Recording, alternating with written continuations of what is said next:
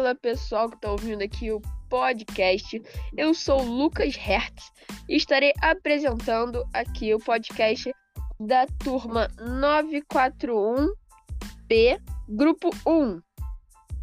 Bom, hoje nós estaremos falando sobre agricultura e agricultura sustentável e eu estarei apresentando aqui para vocês os integrantes desse grupo que falará hoje. Lucas Silva. Oi, oi, gente, tudo bem? Matheus Brito. Opa, muito obrigado por estarem escutando esse nosso podcast. E Miguel Pinto. Opa, muito obrigado. Tenha um bom dia, uma boa tarde, uma boa noite, depende da hora que você estiver vendo e foca no podcast. Valeu! Bom, eu passarei agora a vez de fala para o Miguel falar para a gente sobre irrigação. Opa, eu vou falar sobre irrigação aqui, galera. Basicamente, eu vou falar sobre dois tipos de irrigação, sendo elas a por gotículas e a por pequenos furos no cano.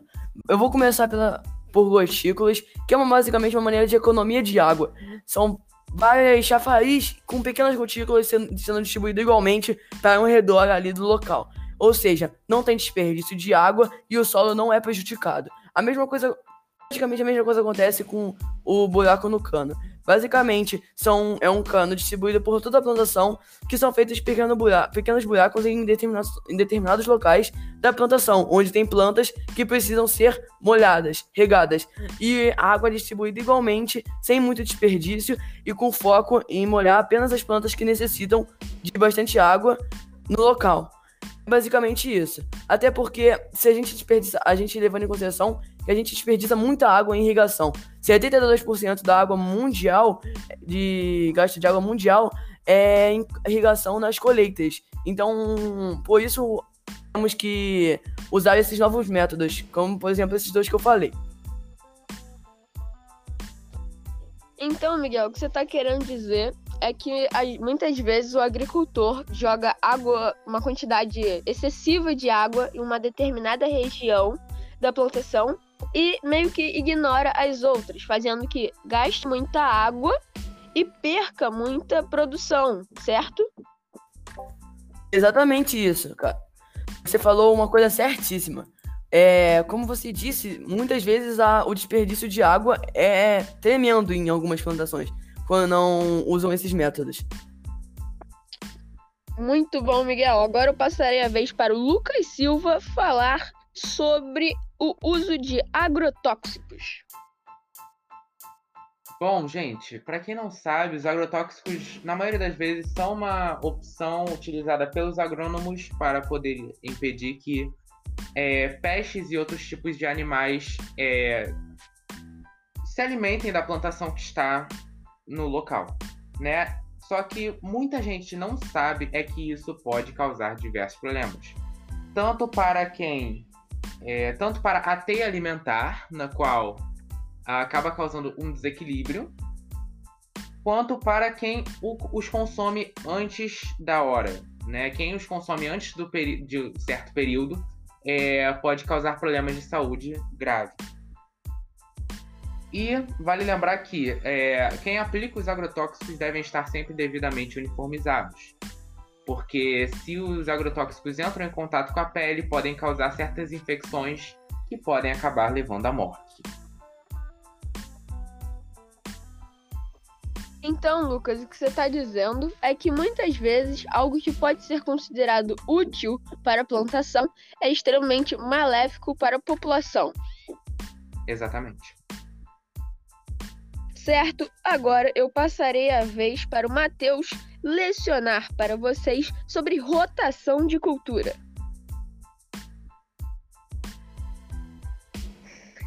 Opa, é, bom dia eu vou falar aqui sobre rotação de cultura, qual a importância e o que, que é a rotação de cultura.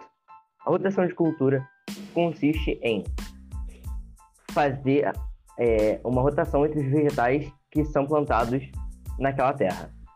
Ou seja, você pega, por exemplo, tomate e planta tomate.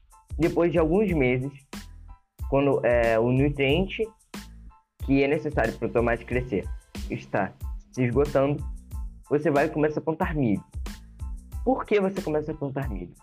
Para os nutrientes que o tomate precisa voltarem para a terra, enquanto o milho, que usa um nutriente totalmente diferente do tomate,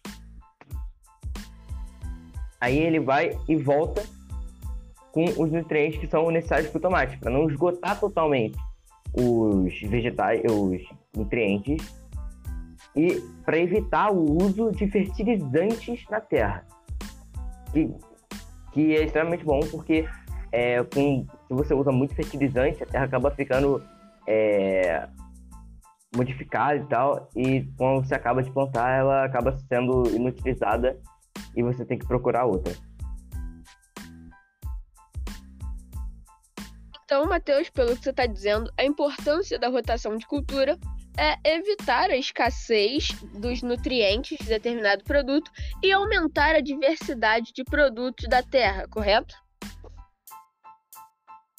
Correto. Excelente, pessoal. Agora eu vou falar para vocês sobre a agricultura 4.0, também chamada de agricultura digital. Ela é baseada na automatização de processos e na análise de dados em larga escala na produção agrícola. O seu objetivo principal, no caso, seus objetivos principais são melhora da produtividade agrícola e eficiência na utilização de insumos, redução de custos, aumentar a segurança dos trabalhadores e diminuir os impactos ambientais causados pela atividade agrícola. Existem diversas tecnologias da agricultura 4.0. Hoje eu vou falar para vocês sobre o mapeamento de, de colheita. O primeiro passo para utilizar a agricultura 4.0 a seu favor é verificar como andam as suas terras, sabendo com precisão o quanto cada área está gerando. É possível investigar os motivos da baixa produtividade de determinado local, fazendo seu manejo pontual. Então, vamos exemplificar. Eu, Lucas, tenho uma terra que eu planto diversas, uh, diversos produtos, sendo que uma região está produzindo muito e uma região está produzindo pouco. Quando eu faço o mapeamento de colheita, eu consigo saber o porquê, o motivo de determinada região não estar produzindo e assim poder modificar ou fazer os ajustes necessários para aquela região específica começar a produzir. Bom, pessoal, esse foi o nosso podcast. Peço excusas por qualquer erro cometido. Uh, nós estamos começando nessa área, é nosso primeiro podcast, nosso primeiro trabalho com podcast. E eu peço para que o pessoal agora se despeça. Lucas? Gente, muito obrigado a todo mundo que ficou aqui. Muito grato a todos vocês. Matheus? Muito obrigado por escutarem nosso podcast. Que vocês gostem muito do nosso site que a gente fez com muito carinho. Miguel?